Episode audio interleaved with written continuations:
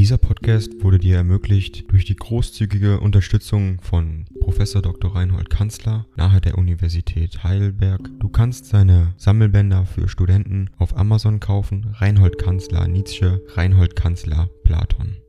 Danke fürs Zuhören.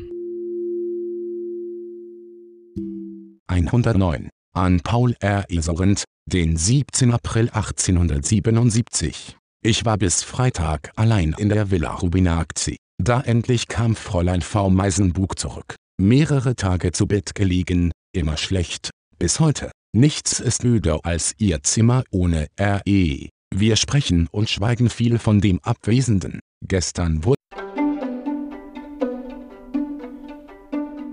Ding dong. AI kostet Geld. Wenn du diese Briefe ohne Werbung und ohne Unterbrechung hören willst, dann kauf sie dir doch unterm Link in der Beschreibung.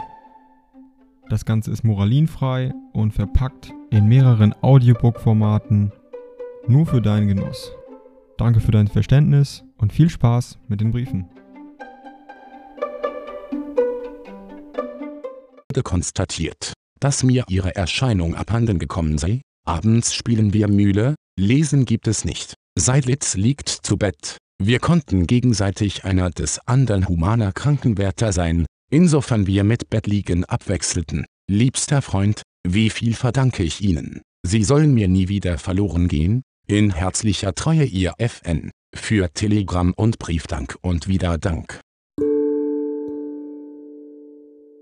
Dieser Podcast wurde dir ermöglicht durch die großzügige Unterstützung von Professor Dr. Reinhold Kanzler nahe der Universität Heidelberg. Du kannst seine Sammelbänder für Studenten auf Amazon kaufen. Reinhold Kanzler Nietzsche, Reinhold Kanzler Platon. Danke fürs Zuhören.